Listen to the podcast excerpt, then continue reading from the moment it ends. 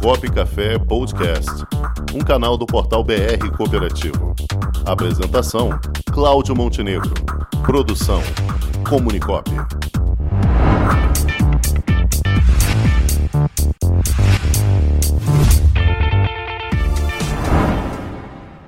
E quem vai conversar conosco aqui no assunto em pauta, o tema de hoje é tecnologia. Para falar sobre isso, vamos conversar com o diretor comercial da Original Software, Alexandre Burgel, justamente a instituição que está fazendo uma parceria com o sindicato, né? Exatamente, esse aplicativo vai Isso ser interessante. Aí. Então vamos conversar com ele. Alexandre Burgel, boa tarde.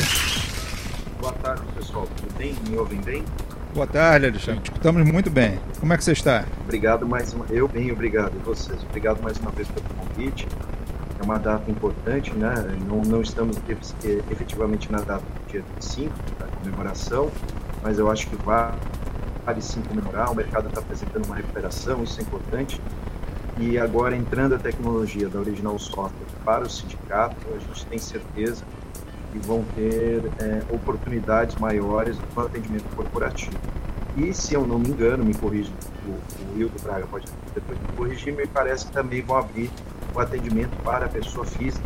Isso é legal, porque a ferramenta também é bem legal.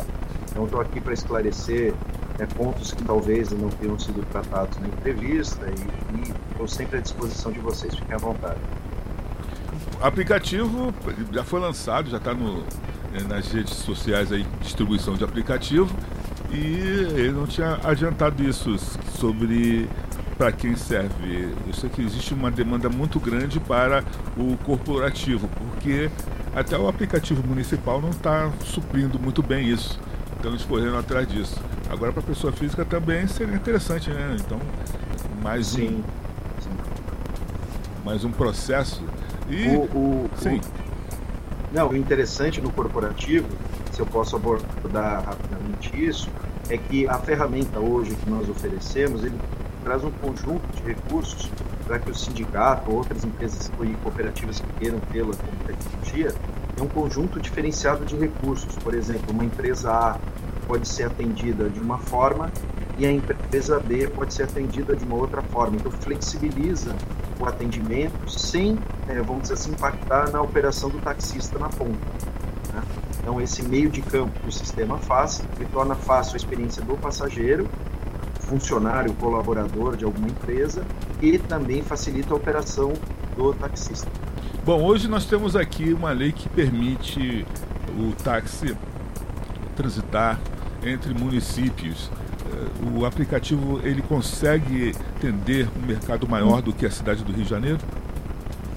Sim, na verdade o aplicativo ele tem, é, ele trabalha com geolocalização, é o mesmo conceito de outros produtos no mercado, né, seja para e outros. É, ele pode operar em qualquer lugar do Brasil ou do mundo. Obviamente, falando especificamente do sindicato, se ele entender que ele tem essa possibilidade de ampliar a operação para outros municípios, seja Niterói, por exemplo, né? ou outros próximos, Baixados, seja lá qual for o município, sim, é possível. Basta fazer as configurações a gente chama de parametrizações das questões é, tarifárias, né? bandeira 1, bandeira 2, é, que horas começa, que horas finaliza a mudança de bandeira, qual é o valor do KM, qual é o tempo parado, etc. Feito isso, nós aplicamos a regra de negócio e conseguimos, inclusive, criar mecânicas em que, por exemplo, é, taxistas do município A só possam atender o município A, ou taxistas A podem para o município B, do B pode então ir para o A, e assim sucessivamente. Podemos criar regras específicas para shoppings, aeroportos, pontos, escolas, o sistema tem muitos parâmetros e, e pode no primeiro momento parecer difícil, mas ele facilita muito a flexibilização do modelo de negócio. É, quer dizer então que, por exemplo, na questão da tarifa, como cada município tem sua tarifa, é possível é, identificar isso at através do aplicativo? Ele pode registrar é, perfeitamente Sem dúvida, isso? sem dúvida. Sem dúvida. Então, vamos dar um exemplo. Vamos partir do princípio que este aplicativo foi adotado pelo município de Niterói, vou dar um exemplo que é próximo. E os taxistas daquele município abraçaram a ideia. O passageiro em Niterói pede, ele vai ser atendido pelos táxis daquela região dentro do tarifário da cidade de Niterói. Tá? Com as regras, inclusive, Alexandre, neste município é, optou-se por trabalhar com desconto X, diferente do outro município que o desconto é Y. Tudo isso é, é flexibilizado, não há necessidade de sair do sistema, desligar, ligar de novo, é tudo automático, as regras são aplicadas. Isso, isso, já vem tudo pré-estabelecido, né, Alexandre? É, na verdade, é, a gente treina, capacita para que a equipe de gestão da Stan, no caso, possa criar. E se tiver dúvida, a gente sempre vai dar aquele suporte, criar regras de negócio. Então, por exemplo, criou-se um cronograma, é, o aplicativo está sendo um sucesso, eu quero expandir. Estabelece essas re as regiões e vai crescendo e ativando na medida das demandas. Perfeito.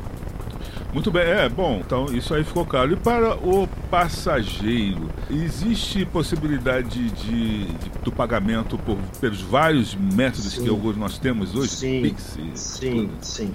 É, eu vou citar alguns.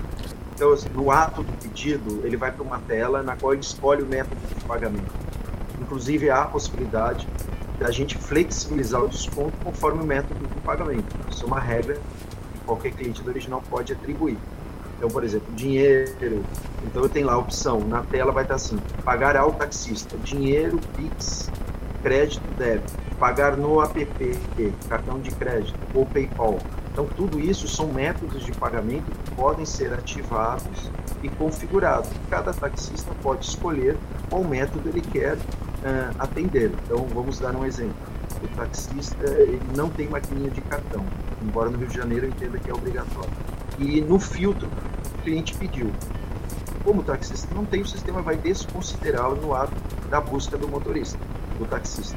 Se aquele taxista tem a maquininha, o sistema vai considerar ele, se ele aceitar e estiver mais próximo, se for essa regra de negócio, o taxista vai, finaliza a corrida e efetua o pagamento com o cartão de crédito ou débito escolhido anteriormente no ato do pedido. Né? O que a gente busca com é dar flexibilidade, mas sempre buscar também coibir, que eu sei que é um dos problemas muito comuns no aplicativo do município do Rio de Janeiro, e outros a fraude. Né? Então, obviamente, a gente tenta criar métodos para proteger o, o, o, o, tanto o passageiro como o taxista de eventuais fraudes uh, no mercado de aplicativo.